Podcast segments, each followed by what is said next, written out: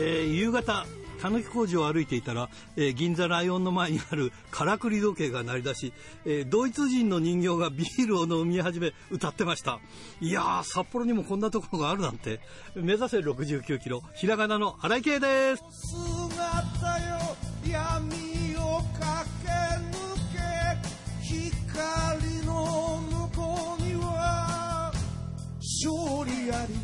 えー札幌に40年近く住んでますが、まあ、まだ知らないところも、まだまだあるんですね。まあ、新しい発見すると嬉しいですね。なんか元気をもらったような感じで。いや、でもあのビール見たらね、飲みたくなりますね。うまいことやってるな。ということで、今週も元気に張り切ってまいりましょう。まずはこちらからです。くじける心洗い流し汗と涙洗い流し一つ一つ噛みしめながら戦う敵は己だけチャンピオンベルトだけじゃない大事なものに気づいているささあ、今日のゲストはこの方です。鈴木すず選手です。こんばんはこ。んばんは。よろしくお願いします。よろしくお願いいたします。いやー、もう、鈴選手はあれだよね、もうアイスリボンの、もう、すごいトップだよね、今やね。いやいやいやいや。メインイベンターだよねい。やーもう、でもありがたく、今いくつ、は今ですね、18歳になりまして、18今年19歳に、?19 歳か。今年19歳になります。18歳でベルト取ったんだっけ？ベルト取った時が、うんえっと、17歳 ?17 歳だか。ね。はい。すごいよね。はい、もう、う んいや、なんかね、はい。あの、つい最近札幌で見たのは、ホテルが最後だったかなっていう感じで、あー、はい。うんホテルではまだまだチリンチリン言ってたなっていう感じがしてたんだけど、そうですうねん、。すっかり今やチャンピオン、そしてね、デスマッチファイターはい。いやーやらせていただいております。すごいね。いや、こんなに早くね、あの、うーん、なんていうか、上り詰めるとは思ってなかった、正直ね。本当ですか？うん。自分はやっぱり描けてた、この17歳でベルトを取るっていうのは。いや、全く描いてなくって、うんうん。あの、本当にこうデビューした時から、うん。えっと、もうポンポンポンポンとこう、いろんなことが進みすぎて、うん。今、やっと、あ、チャンピオンだったんだな、あ、ベルト落としてしまったなって、今やっと実感してるぐらいです。ああ、なるほどね。まあまあね、えーベルトはまだうん挑戦もできるだろうし、いろんなことがあるだろうから、まあ、チャンピオンになったっていうことがものすごいことで、はい。あと、シュープロの表紙になったよね。そうですね。うんベルト取った時にならせていただきました。ああのね、はい前にインタビューしたのが2019年の2月2日だって。2019年の2月2日ということは、2年ちょっと前だ。あ、2年前なんですね。そうだよね。まだベルト持ってないわ。まだねデデビューしてすぐですね。そうだよ。ね。はい。いやー、だからね、でもデビューしてさ、はい。まだ、え、3年ぐらいしか経ってないの？今そうです。3年目に突入したところです、ね。はい。それでここの位置にいるっていうのは、ものすごい話だよね。えあのね、はい。もともと、その、デスマッチに憧れて入ってきたの？アイスリボンに。そうですね。えっと、もともとデスマッチを見ることが好きで、うん。それでこう、アイスリボンにはセラリサっていう選はい。手がはいはいはいい。るんですけども、うんセラさんのデスマッチ、うん。女、うん、デスマッチファイターみたいな感じで売り出されてるセラさんを見て、うわー、かっこいいと思って。うんで、なんかこう、いつの間にかやっぱ、あ、女性でもデスマッチする人いるんだな、自分もやりたいなって思ったのがきっかけですね。だけどさ、かっこよ、良いけど、体に傷、まあ、変な話、体に傷残っちゃったりとか、はい。いろんなことあるじゃない。はい。その辺はやっぱりかっこよさの方が上回っちゃった。そうですね。やっぱり自分はその、傷だらけで戦うデスマッチファイターを見るのが、うんすごく好きで、うんすごくなんだろう、元気づけられたというか、はいや。すごくこう、刺激的な、うん。なん、こう、刺激的なものに感じてて、はい。なので、うん自分の体に傷がつくにしても、うん。いや、かっこいいなっていう、なるほど。はい、もうどんどんついてくれっていう気持ちでいますね。いやー、すごいハードだなー いやいやいや。あのさ、今、はい。その男女のね、まあ、い。区別っていうか差別とかいうことでうるさく言われてるじゃない。で、ですね。まあ、はいそんなことでや,、やめちゃったりししてる人もいっぱいいたりとかね。はい。うん、オリンピック関係でもね。うん。だから、だから本当は男女こう、そういうふうに区別しては、差別してはいけないんだけど、でもなんかやっぱり女性がそのデスマッチやるってことにはさ、抵抗はないんだけど、大丈夫なのかなっていうふうには思っちゃうね。やっぱりそうですよね、珍しいうん。ものでもあるので、うん。やっぱり最初はみんな、こう、ちょっと大丈夫かなっていう目で見る方の方が多いと思うんですけれども、うん。でも、見てみたら、やっぱり違うと思います。うーん。それで、今あれでしょ？鈴木鈴決意のハードコア7番勝負ってやってんでしょ？そうなんです。7番勝負をやっております。で、1戦目が宮本優子選手。はい。で、まあ、ちょっと惜しくも負けてしまったんだけど、これいかが、いかがでしたか？いや、やっぱり、やっぱこう、男子選手なのですごくやっぱ大きくて、うん、こう、狂気を使わない技でも、うん。もう一撃一撃がすっごくもう重たくて、いや、そりゃそうだよね。もうフラフラになりながら戦った記憶はありますね。でもやっぱり、負けたくないっていう気持ちが、より一層強くなったなって思いました。試合してみて。だってさ、えーあの、BJW のデスマッチ取ったりとかさ、はい。そう、そういう意味では、その、優子選手は男選手、だ男子選手の中でもデスマッチ、あの、ファイターとしてはもう一、超一流なわけでしょ？はい。その選手と戦うっていうのが、まあ、すごいなって。今度第2弾目は、今今度ですか？そうですね。えっと、さ3月 ?27 日。27日に後楽園ホール大会がありまして、で、今度は、佐々木隆選手？そうです。佐々木隆選手と。いやー、すごいね、そこもね。あの。はい。っぱハードコアマッチとかデスマッチだから、やっぱり女性選手だとなかなかその、えー数がいないというか、やる方も少ないんでしょ、女性の場合は。そうですね。やっぱアイスリボンの中でも、うん。えっと、ハードコアだったりデスマッチだったりってする選手は、本当に数人なので、うん。だから必然的にデスマッチでなんかすごいことやろうと思ったら男子も相手にしなきゃいけないってことになっちゃうんだよね。そうですね。やっぱ今、女子選手は、そうですね、少ないので、うん。やっぱり自分も、その、なんでしょう、やるからには、こう、過酷な道を選びたくて。結構サディスティックだなっていう感じがするんだけど、はい。いやー、マゾなのかなとかさ、思うんだけど、いや、どう、どうですか、これ、佐々木隆っていうのも。そうですね。やっぱり、佐々木隆さんも、うんもちろん自分の倍以上のキャリアうん。があって、うん。自分が生まれる前からプロレスラーなんですよ。そうなんです。うんしか、も、自分の、うん。えっと、お父さんと同い年だったんです。あら、そうなの？そうなんです。これ、ラジプロだって、はい。君の生まれる前からやってるからね。あ、そうですね。そうだよ、もう、もう、もう20、28年ああ、ずいぶん。ねえ。はいそうなんです。なので、お父さんと試合する気持ちで。わあ、そうか。はいすごいよな。でもどうなんだろう、あの、方やその相手の方たちはやっぱり女性っていうことで、いろいろ逆にやりにくいこととかなんかいろいろあんのかな？あーそういうのは聞いたことないですかね？そうですね。やっぱり、でも、うーん、やっぱこういう形式だし、うん。やっぱ自分からその対戦相手として指名させていただいている形なので、はい。やっぱり皆さん、なんでしょう、容赦ないというか、まあなるほどね。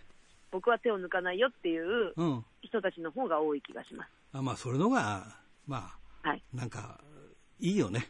そうですね。自分たち的にもやっぱり気を使われて、そうだよね。はい。うん。優しくされるよりは、うん。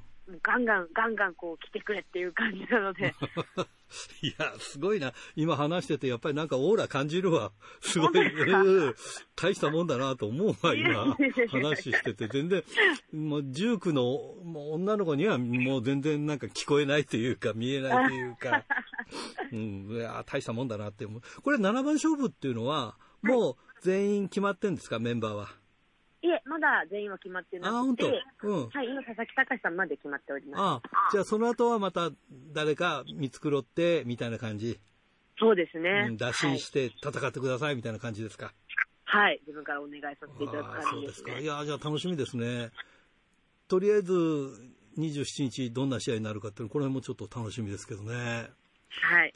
これって、デスマッチは何でもいいの？えっ、と、今回自分が7番勝負でやるのは、うん。えっと、ハードコアマッチなあので、あ、なるほど。まあ、椅子だったり、まああ、ラダーとか、はい。あと机とか、うん。なんかそういうハードな凶器はいがたくさん出てくるかなっていう。感じですね。はい。まあ、あのこう狂気とかそういうものに関しては別に、これが得意だとかいうのはあるんですか？えっと、得意な凶器といいますか、うんえっと、自分の名前が、うん。えっと、鈴なので、うん。あの、鈴を、鈴を。のシャンシャンになる方の鈴を凶器としてうん。今使っていってて、うん。やっぱり鈴を使う人ってなかなかいないので、いないよね。うんやっぱりその対戦相手からしても、うん。やっぱこう、蛍光灯とか画像とかたくさん受けてきたけど、鈴は受けたこと、受けたことはないよみたいなうん。人たちばっかりだと思うので、そりゃそうだね。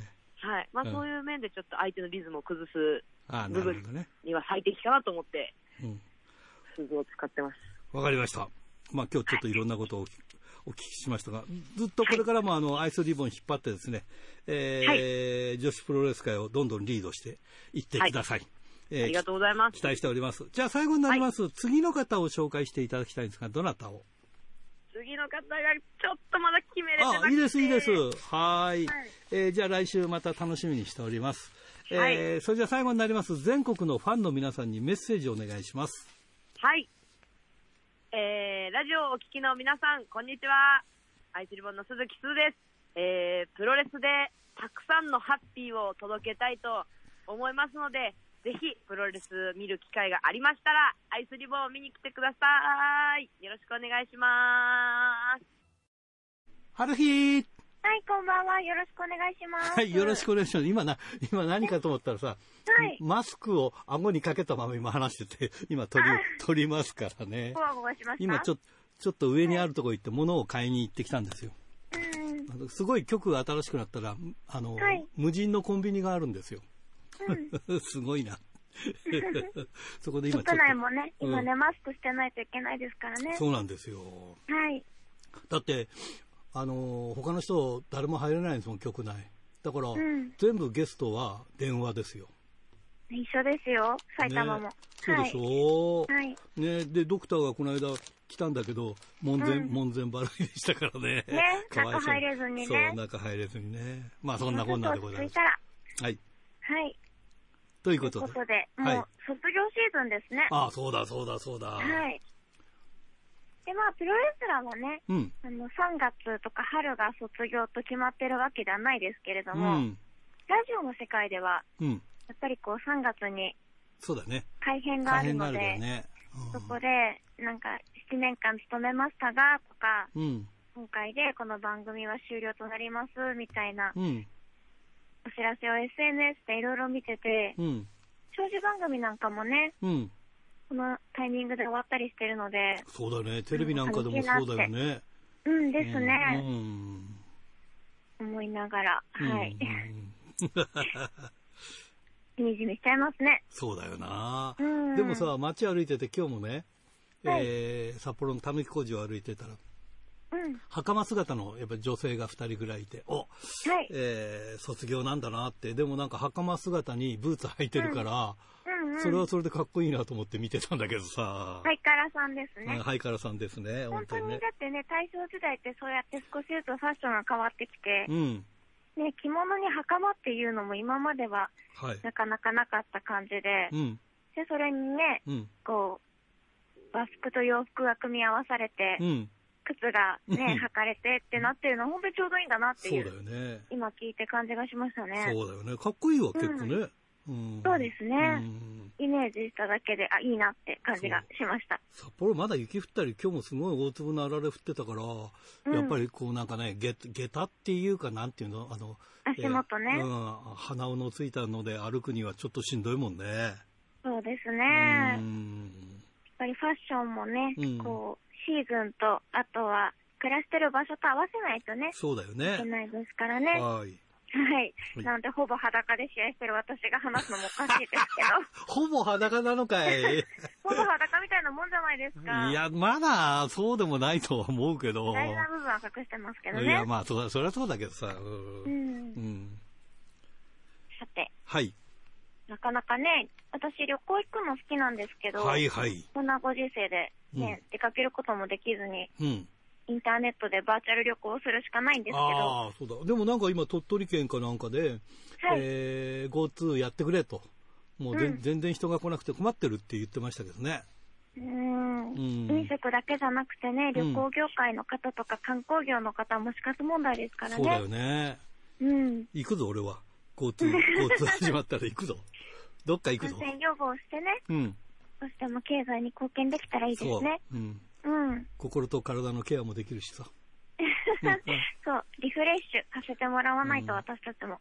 まだ見てんの？あの、なんだっけ？え？その旅行のあの、こういろんなの。はい、見てますよう。ーん。バーチャル旅行？うん。はい、先週、まあ、あの、ネッシーとか、はい。あとはね、そういう、こう、未確認生物の話をしましたけど、うん。UFO なんかも興味があって、うん。で、あの、これもネットで調べるしか今はできないので、うんそれだけなんですけど、福島県のうん福島市飯野町というところに、うん。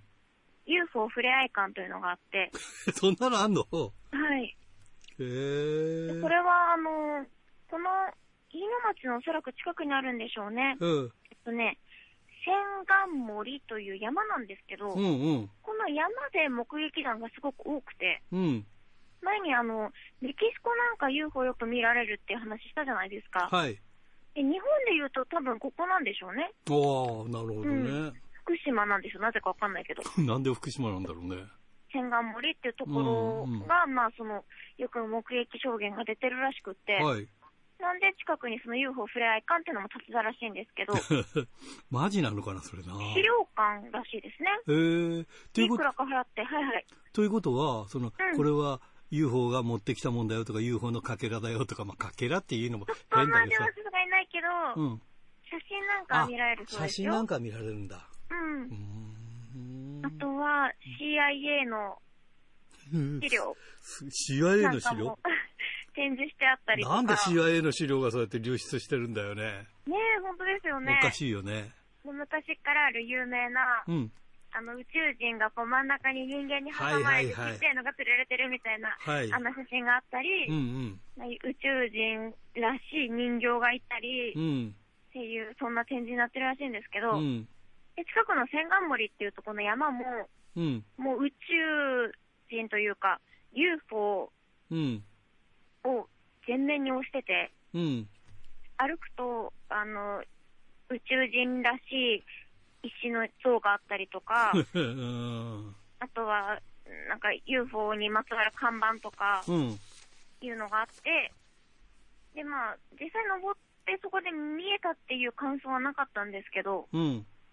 うん、見晴らしがいい山だといううん。話です。はい。うんなるほどね。ってなるとね、うん。やっぱこう、開けてるところの方が、うん。そういう不思議なものは見えやすいのかなって気はするので、うん。うん、なるほど取り。立ててそこがっていう感じはわかんないんですけどね。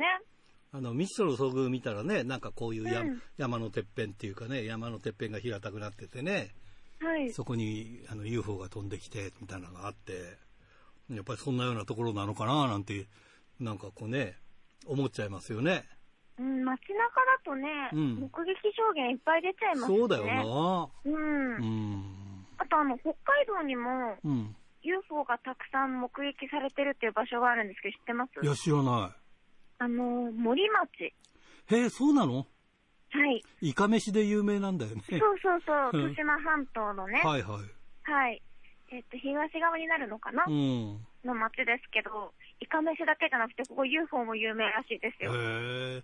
なんかイカ飯もなんか次の代の作る人がいないとかなんか騒いでたけどね。ああ、そうなんだ。うん。なんとかね、なんとかね、続けて。はい。ごめん、UFO からそんな余計な話したけど。消費されて、うんうんうん。街が盛り上がったら、うん。イカ飯も盛り上がるんじゃないかなそうだよって気がしましたねよ。。うん、はい。そうなんだ。うんう。ん。そうか、UFO いいな。い一回見てみたいんだよねはい。そうそう。あ、ねあの、私も見たことが、お父さんとお姉ちゃん見たらしいんですけど、うん。私は当時、あの、UFO いるよって言って、こうね、公団住宅のベランダから、うん。お父さんに呼ばれて、うん。夜にこうね、うん出てったんですけど、うん。お姉ちゃんも、ああ、あれだ、あれだって言ってたんですけど、うん。私当時視力が悪くて、全然見えなかったんですよね。残念だね。うん。俺 UFO って言えるほどのもんじゃないけどさ、はい。なんかあの、お盆みたいのがさ、お盆みたいのが空を飛んでてさ、それは UFO じゃないんですか？いや、そ多分 UFO だよ。まあそういう意味ではね、そう、うん未確認飛行物体だからね。いや、っていうかなんかその円盤ではなくてさってみたいなね。はいあとなんか一旦木綿みたいな黒いビニール袋みたいのが、こう、こう、ビヨーっと空の上飛んでるのと、同じ日にそその同じ場所で3回見てるんだよね。あとなんかね、鳥なんだけど、なんか、はい。こう、その鳥が、あの、なんていうのかな、機械仕掛けの鳥みたいなのが、うんこう、月の方に向かってこう飛んでんだよね。それ何年前ですか？それね、えーもう今からだからね、30年以上前、40年くらい前じゃないかえ。ー、場所は？場所は札幌。あ、そうなんですうね。ん。うーん。なんかあったんですか？新井さんのね、うん近くに行ったら UFO 見れるのかなと思ったけど、いやー30年前じゃしょうがそないかな。うだよね、はいうんそれからは見てません。うーん。見たいもんですね、ぜひね。なんていう、もうね、うんあの地球上でコロナコロナって言われちゃうと、もう宇宙にでも思いを馳せるしかないっていうね。そうだ。うんはい そうだよね。はい。うん。ということでね、はいえーぜひ機会があったら UFO 見たい。あ、森町行ってみるわ、じゃあ、今度。あ、行ってください、ぜひ。ね。はい。で、あの感、想も教えてください。そう、リポートするわ。よろしくお願いします。はい。ということで、来週もよろしくお願いします。ははい。ドクター、はい、どうも。今週もよろしくお願いします。はい、よろしくお願いします。4月、春になりますと、なんというか、こう、別れのシーズンとかね、そんなこともありますけれども、はい。あの、また今週もね、いろんなプロレス界もいろんなニュースがありまして、はい。あの、お別れといえば、なんか、あの、いよいよ本当に、あの、サリー選手が、えー、WWE に行ったなんていうね、はい。えー話がこう載ってましたけど、なんか向こうでの名前が、あの、ササリーだかサレーだかよくわかりませんけども、うん。SA、SARRAY と書くらしいですけどね。えーなんかまあ僕もあんあんまり英語は強くないですけども、なんかそれを、あの、なんか読むと、あの、おそらく、サーレイっていう風な読み方う、ん。あの、レイって X レイのレイで、うん。えーサーレイっていう読むのかなとね、うん思ったりしますけどもね。うんまあそうすると、あの、なんていうかこう、あの、外国人の人が見て、あの、サリーって日本人が言うのと、なるべく近い音を選んだのかなという感じもしますけどもね。ええなんか、あれですもんね、その、今、WWE へ行くって言っても、昔、あのね、そういうふうに外国へ行くなんていうと、まあ、あの、昔のその、なんか、日本人大リーガーじゃないですか、野森の時代みたいなね。はいはいはい。あの、そういうような、なんか、あの、すごいなっていう感じが、なんかあん、あんまりしなくなっちゃってきましたよいやまあね。ね。まあ、ある程度言ってますからね。ええまあね、その外国人のその選手を、えー WWE に引っ張りたくたいっていうのも、やっぱりその、えーまあ、インドの選手だとかね、そんなのもありましたからね、はい。その世界で、えーペーパービューだとか、その、テレビで流されるのを、えーまあ、同国人だと思って見るんじゃないかというね、うん。そういう戦略の一つとも思えてしまうと、なんかちょっと冷めてしまったりなんかね、うん。えーする感じもちょっとありますよね。うん。えーまあ、とはいえ、まあ、あの、サリーさん、あの、もう日本を離れてね、そのアメリカでやっていくということになった以上はもう頑張ってほしいもんだと思いますけどね。はい。えーまあ、やっとっていうことですね。まあそういうことですね、うん。まあね、この時期ですからね、そうだよね。もうコロナ禍であのアメリカにいる日本人の人もなかなか帰ってこれないとか、そんな時代ですからね。そうそうそう。ええ。まあ、そこは他に、あの、会うは別れの始めといえばですね、はい。あの、えー今週のニュースで、あの、第4プロレスの川上隆一選手が、はい。えー金銭トレードでグレートへ行くといううね、ん。えーまあ、金銭トレードっていうのもなんかその、記者会見で戸坂社長は、えーまあ、あのこういう形というのは、まあ、ほぼ初めてではないかと思うなんていうことを言ってたみたいですけどね、うんはいまあ、あのネットで調べてみると、あの4代目あのタイガーマスクが、はいはいえーえーと道のくからら新日本でやった時っていうのも、まあ、事実上ね、金銭トレードみたいな形だったんではないかなんていう記述もありましたけれどもね。ねえーだけども、はっきりこう、金銭トレードですよっていうというのは、まあ確かに、えー珍しい形ですよね。うんなえるほどね。ーまあ、これ、いろんなね、ことをあのネット上でも言われ、言ってる人もいますけれどもね。うんだけども、まあ、あのー例えば本人ね、えー川上選手も、その、まあ、近頃は、その、うん。えっ、と、新しいタッグを組みましてね、うん。その、えー菊田選手とのタッグで、えーまあ、えっ、と、野村野村拓也とはいはい阿部とのタッグにね、挑戦したりだとか、うんあるいはまあ、あの、そ新潟タッグ選手権のね、ベルトを取ったりとか、そういうのもありましたけれどもね、確かに、あの、だけどそれで、なんていうか、ライトが当たったのは実際には、えーこう、まあ、キャラクター変更といいますかね、うん。えー大きく変化した、あの、菊田選手の方がね、あうん。の、話題になったりとかね、うん。そんなことも考えると、まあ、これも一つのね、あの、あり方としては悪くはないんではないかなという感じもちょっとしますけどもね。うん。えーまあ、あの、菊田選手じゃないよ、えっと、川上選手も、えーご本人もよくって、で、それから、えーまあ、グレートも、あの、人が少ないところね、うんえー選手が揃って、で、えーさらに、まあ、えーなんて言いますかね、その、えープロレス界も、その、えー新しうん。い、その団体に人が動くということで、えーなんというか、その、えー活気も出れば、まあ、三方丸く収まるとそうい感じもしないでもありませんけれどもね。これ、ストロングハーツの人たちもこう入団するんでしょ？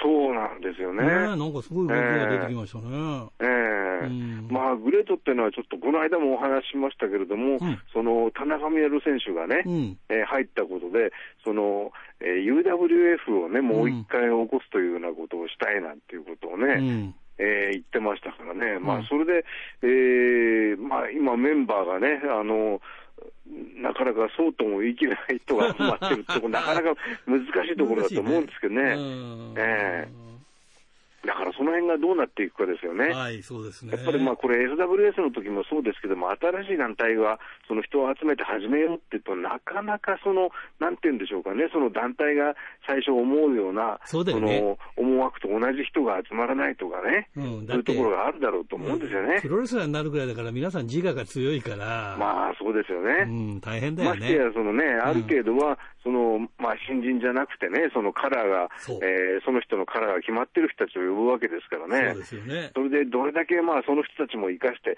それでさらに新しいものを出していけるかってことになると、うんなかなかこれ、そのプロデューサー側として難しいところあると思うんですよね。うん。えーだからそれをね、そこをなんとか、そのうまく、うっかり今、SWS なんていう、そのだ例を出してしまったことが良かったかどうかって、後からちょっと今思ってしまってますけれどもね、うん。まあそういうふうにならなければいいなというね、うん。俺が俺がということになって、そね。その分裂ということもね、そのプロレス界では時にしてありますからね、そういうふうにならないことを祈りたいという感じがしますけれそうどもね。ですね。はい。ええまあ、それで、あのー今ちょっと新潟プロレスというお話をしましたけれどもね、あの、大日本プロレスでは、その、ついこの間の先週の土曜日、日曜日ですね、はい。えー新潟の、えっ、と、まあ、なんて言うんでしょうかね、その、えー市役所じゃない、区役所か、うん。区役所の中にあるホールでですね、えー土日に2連戦というのを行いましてですね、で、あの、まあ、新潟プロレスというのは結構その地元ともね、そのなんと言いますかね、地に足のついて活動してるようでですね、はい。えータイトルマッチ宣言に現役の市長さんが出てきたりとかですね、はいはいはい。ええで、それから、えーとまあ、お客さんもなかなかやっぱりこのご時世ですからね、あの動員も難しいところ、結構入っていたりとかですね、はい。そういったことがありましたので、ですねこれもなかなか、まあ、あの新潟プロレスっていうところが、今年の秋がですね、えーとおえー、と旗揚げ10周年に当たるんだそうですね。そうなんですか。はい。ええそれでまあ大きい会場で大会を目指しているというところのようですからね、あの新潟プロレス、そうそう、あのなんかこう、調べて初めて知りましたけれども、あのなんて言うんでしょうかね、このよくありがちな、そのえープロモーションといいますかね、うん。はい。えーそういう人が集まって、まあ、そういう興行をやってますよってんじゃなくて、あの株式会社なんですよね。あ、そうなの？ええすごいね、今時。びっくりしましたね。おええー。まあ、そういうところなもんですからね。あの株主がいるってことは？そういうことになりますよね。まあ、あの、非上場であろうとは思いますけれどもあーまあ、そうだね。よね。うんまあ、そういうね、あの、ことをやってますんでね。あの、そこと、あの、タッグを組んでやっていこうっていうのは非常になかなか面白いですよね。ああ、そうだよね。ええ。まあ、今回はその、えー、と土日の2連戦の土曜日ではですね、うん。あの島重野っていう方がね、はいはい。あのあそこの代表でエースなんですけれども、うん。うんその人が持っている新潟、えーヘビー級のベルトをですね、うん。アブドーラ小林がなんと取ってしまいましてですね。困ったことですね。で翌日のその日曜の大会で、うん。えー今度、えータッグマッチの、タッグのタイトルもですね、うんえーまあ、小林組がですね取っ、ちゃった島重のグレート小林、グレート小鹿から分取ろうとしたんですけどもうんね、さすがにこれは、これはダメあの、島重野が阻止したということあでなすね。るほど。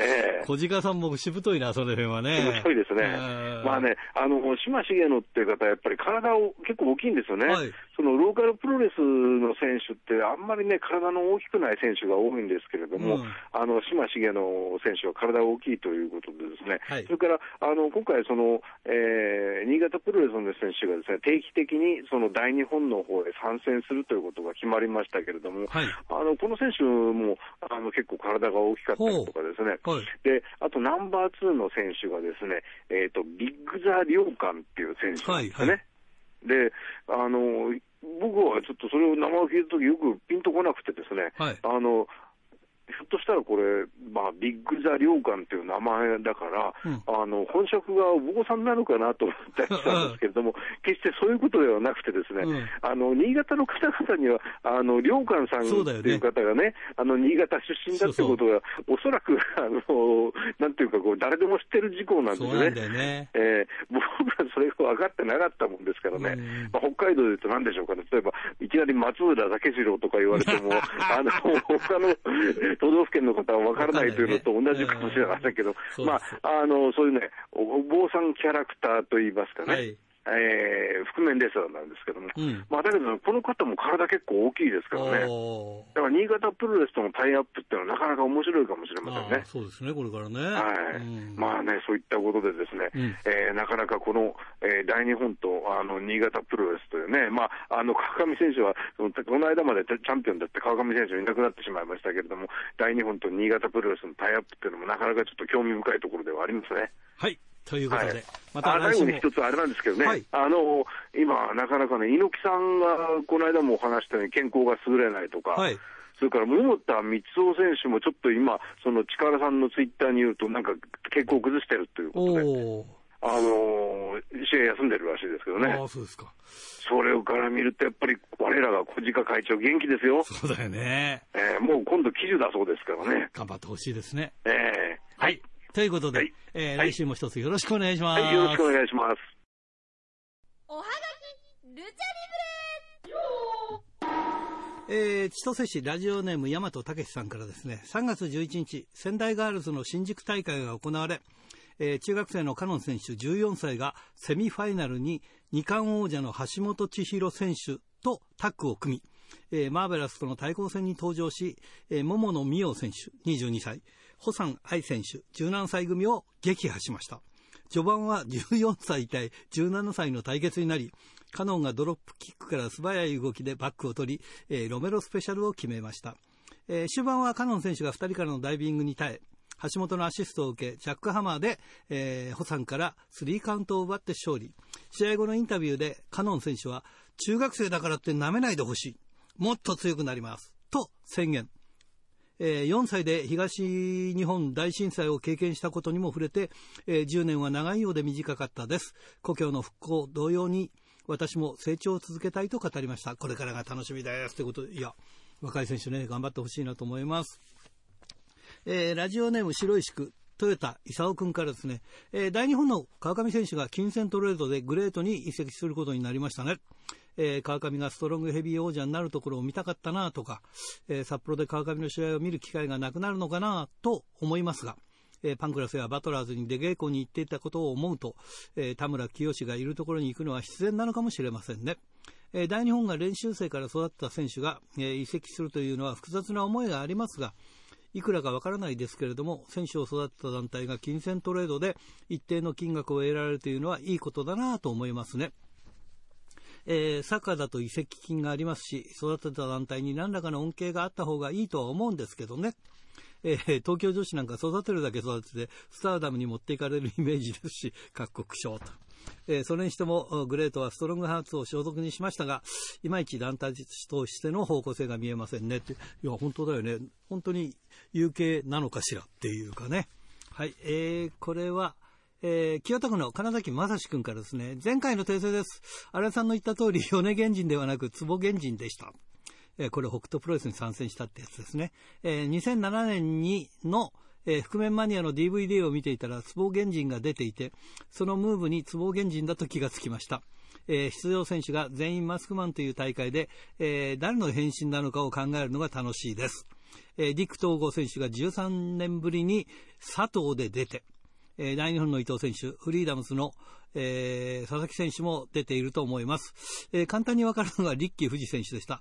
サスケ選手が大会を締めるのが面白かったです。ということでね、こういうの見たいよな、覆面マニアとか、なんかね、覆面ワールドとかいろんなのね、見たいものですね。はい。えー小樽市ラジオネームタルッコスネークメガネ君からですね、14日のノア福岡大会で GHC ヘビーのタイトルマッチがあり、えーチャンピオンの武藤が若きエース清宮に長い試合となりましたが、経験とうまさで見事防衛を成功しましたね。試合後、マサ北宮が襲撃し、えー次の防衛戦の相手に決まりましたが、自分よりも若い選手を相手にどこまでチャンピオンロードを歩んでいけるのか、えー非常に楽しみなところです。ということで、なんでこれいつもあれなんだろうね。あの、チャンピオン防衛するとそこにこう、殴り込むんだろうね。まあそうじゃないと言えないのか、普通に挑戦させてくれっていうのはなかなか言えないもんなのかね。なんか、うん、どうなんだろうね。まあ、いろんなパターンがあってもいいかなと思うんですけど、はい。えー富山県ラジオネーム高木克彦ちゃんからですね、えー芸人の有吉さんが自分のラジオで最近、誰も知らないジャイアント馬場を読んだ。えー中盤の馬場さんと元子さんのあのラブレターの部分が多く、その部分は照れちゃう。と有吉さんは、えーテレビでよく見る独特な笑いながら喋っていました。新井さんもラブレター部分は照れちゃいましたか？ということで、いや、それよりもちょっとやっぱりなんかね、延々こうなんか結婚できなくて長いやりとりで、いやー、よく我慢したなっていう方が強いですね。そういう人もあの、えー誰も知らないジャイアント馬場さんにいっぱいご応募いただいて、本当に日頃、あの、なんかお便り送ってくれない人もいっぱい送ってくれてね、もうすごいですよ。えー倍率高いです。後でお楽しみに。えーこれは、えー、恵庭市、志田義友さんからですね、新井さんこんばんは。一ノ瀬さんの話を聞くと、シュープロの全盛期を思い出します。夢の架け橋というタイトルで東京ドームで各団体を集め大会を開催したことはすごいことですね。当時は大会に参加しなかった天竜さんの気持ちも今ではよくわかります。ということで、あともう一つくらい読めるかな。えー、っと、あ、これ、これ初めてかな。ペンネーム、絹川二郎さん。えーこれ、岩手県だよね。欧州市、えーま、毎週楽しみに聞いております。前回の一関記者のジングルは、若い皆さんご存知でしょうか？コント55号の世界を笑うという、えー番組のテーマソングで、えー懐かしくて流れるたびに思わず笑ってしまいます。かっこ笑い。えー土曜日の夜8時からで、えードリフターズの視聴率戦争で負けて打ち切りとなりましたが、自分はコント55号が面白かったです。一ノ瀬さんも世界を笑う派なんでしょうね。かっこ笑いということでね。えーまあ、この方も、あの、えー、馬場さんの本が欲しいということで来ております。その他たくさんの方がね、えー今回はいただいておりますんでね、ちょっと時間がなくて読めないんですが。まあ、ということで、おはがき、ルチャリブレでした。さあ、今日のゲストはこの方です。グルクンマスク選手です。こんばんは。はい、こんばんは。ご無沙汰しております。はい、えー、ただいま北から南へ繋いでおります。はい、よろしくお願いします。えー、お久しぶりですね。あのね、はい調べたら最後にインタビューしたのが2014年3月22日だから7年ぶりくらいですかね。もうそんななるんですね。うん、だから、グルクンマスク選手が、グルクンマスク選手になって、あとドラゴン、えー、琉球ドラゴンプロレスですか？はい。その旗揚げして1年くらい経ってからの話でしょうそうかね。ですね。はい。えっ、と、今度の4月で丸8年になりまああ、すごいよね。す。はい。おな。なんか、この間話したようなイメージだったんですけど、あ はい。たただ試合を見てるからそういうイメージがあるのかなという感じでんでね。はい。いやー、でもあの、どうですか、やっぱりこう、今のご時世、えーはいコロナで沖縄も大変でしょうか？そうですね。今、あのーまあ、沖縄の状況だけを言うと、はいもう国際通りもほとんど人が歩いてないようなあ、状態でそうなんですか。あの、お店ももう軒並み閉店したりとか、まあ、シャッターを閉めて、はい縮小をしたりとかっていう形が多いですね。ああ、なるほど。はい。じゃあまあ、その観光客っていう意味では、そういう大ダメージですよね。そうですね。うんはい。あの、琉球ドラゴンプロレスは自分のところで、その、まあ、あの、場所を持って、はい。ずっとやってきてますよね。はい。それはやっぱりあれですか、やっぱりその観光客の方も来たりとか、それとも地元の方がこうメインでやってこられたんですか、まあ、半々、まあ、ちょっと地元の方が多いぐらいでやってたんです。実はその、まあ、常設会場って嘉手納の方でやってるんですけども、はい。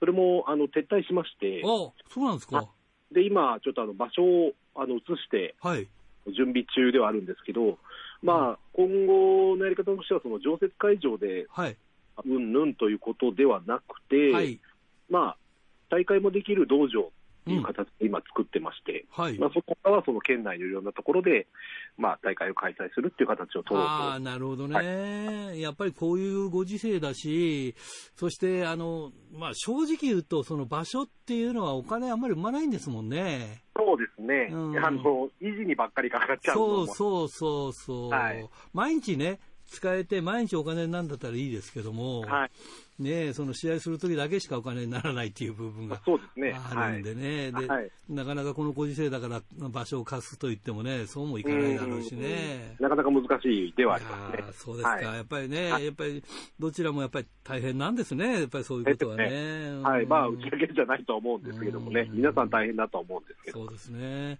でもまあ沖縄で皆さんはやっぱり元気にやってらっしゃるんですか？そうですね、あの基本的には元気だけは余ってます。あ、そうですか。はい今、どのくらいの割合で今、あの、琉球ドラゴンは、えー、試合したりとかできてるんですか、今？えっと、1月、2月はちょっとトーナメントがあったんで、毎週だったんですああ、けど、はいはい。はい、3月に入ってからは、例えば月2、3ぐらいですね。はい。ああ、なるほどね。それでもまあ、あの、一時やっぱり盛りの時よりは、盛りというか、あの、コロナ盛りの時よりは、少し、あの、動きが出てきたっていう方ですか？そうですね、まあ、あの、ちょっと本当に様子を見ながらっていう形ではあけどね、あまりその数を打ってもっていうところもあるので。あ、ーそうでしょうね、はでも難しいね、やっぱりこれこればっかりはそれであの食べていかなきゃいけないしね。ね、なかなか読めないですね。うん、あとどうですか、あのテレビとか そういった、そういった類の方は。そうですね、あの、テレビ番組の放映をちょっと沖縄県内でできないかなと思って、いろいろと動いてるんですけど、うんうん、それも結局コロナでスポンサーさんっていうのが難しかったりとか、でスポンサーもあるしね、はい、いろんな問題がちょっとあるので、まあ、それも今、まあ、同時進行ではあるんですけど、ああ、そうですか、じゃあもう少ししたら、い。まあ、いろんな楽しみなこう話題が聞けたりとか、はい、できるような状況ですね。そうですね、まあ、これからその常設の会場で、うん。まあ、常設会場というか、まあ、その道場の方で、うん、まあ、練習も再開できますし、はい。でえーまあ、そこでパーソナルトレーニングジムをあなるほど、っていうことになりまして、おうおう。まあ、それのお客さんも取り込みながら、ちょっとプロレスを広げていこうという形ではありますね。いやーでもあれだよね、グルクンマスク選手って体こう、なんか見栄えのいい体してますよね。ありがとうございます。で、色も、あの、まあ、黒いし、まあ、沖縄だ、沖縄だから焼ける機会は多いんだろうと思うけあどの、すぐ焼けますね。うん。いや、だはい本当に、うわ、いいこ、あの、なんていうか、コンディションだなっていう体見てるとね、ありがとうございます。うん、そんなになんかす、すごく、すごくじゃない、戦っててかっこいい体だなと思うんだよね。ありがとうございます。うんじゃあそういうことを、はい。で、もともとほら、格闘やってたじゃん、格闘技やってたじゃないですか、格格闘ジム。はい。そういうところは教えたりしないんですか？そうです。そういうのもやろうと思ってます。ああ、なるほどね。あと、まあ、その、沖縄に来てくれた選手がセミナーをやってくれたりとか、はい。あと、まあ、その、選手の特色として、例えば空手経験者だったり、あまあ、あ、レスリング経験者だったりっていうのがいるので、はい。まあ、そういった選手が例えば空手教室やるとか、ああ、なレるほどね。教室やるとか、まあ、うんそういうのも面白いかなとは思ってるんですけど。まあね、沖縄って言えば空手の本場ですからね。そうですね、うん。はい。古流はもう全部沖縄ですからね。そうですね。うんはい。ないろんなことが、まあ、その場でできるかなというのは今考えてますね。やっぱり今、やっぱりそうじゃないとね、なんか一個のことでっていうのはなかなか難しいですよね。そうですね。まあ、そこから僕はプロレスが広がっていけばいいかなという。あーまあ、は、その、まあ、入り口がたくさんあって、うん。最終的にはプロレスにたどり着くっていう形が 一番いいかなと。いいですね。はい。いや、もうでも、あれね、プロレスやってもう何年ぐらいになりました？えーと、おかげさまで今年で20年になります。僕ね、もう本当にデビューした頃からよく知ってたから、はいはいまあね、だから、いやー、すごいなってずっとやってきて、随分やっぱり、でも、こう、グルクンマスクで様変わりしましたよ。まあ、あの、えーはい。大阪プロレスのあたりからこう変わってきたんだろうけども、はい。まはい。マスクマンとしてね、そうですね。もうマスクでやってる方がキャリアが長くなったそうだよね。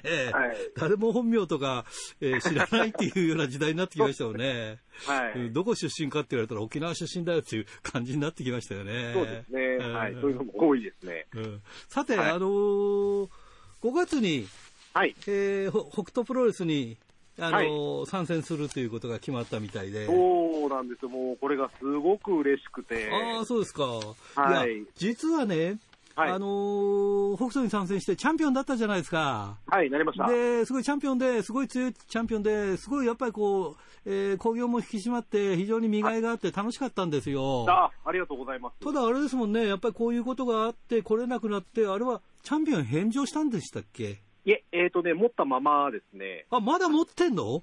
そうなんです。持ったまんま年越しちゃいました。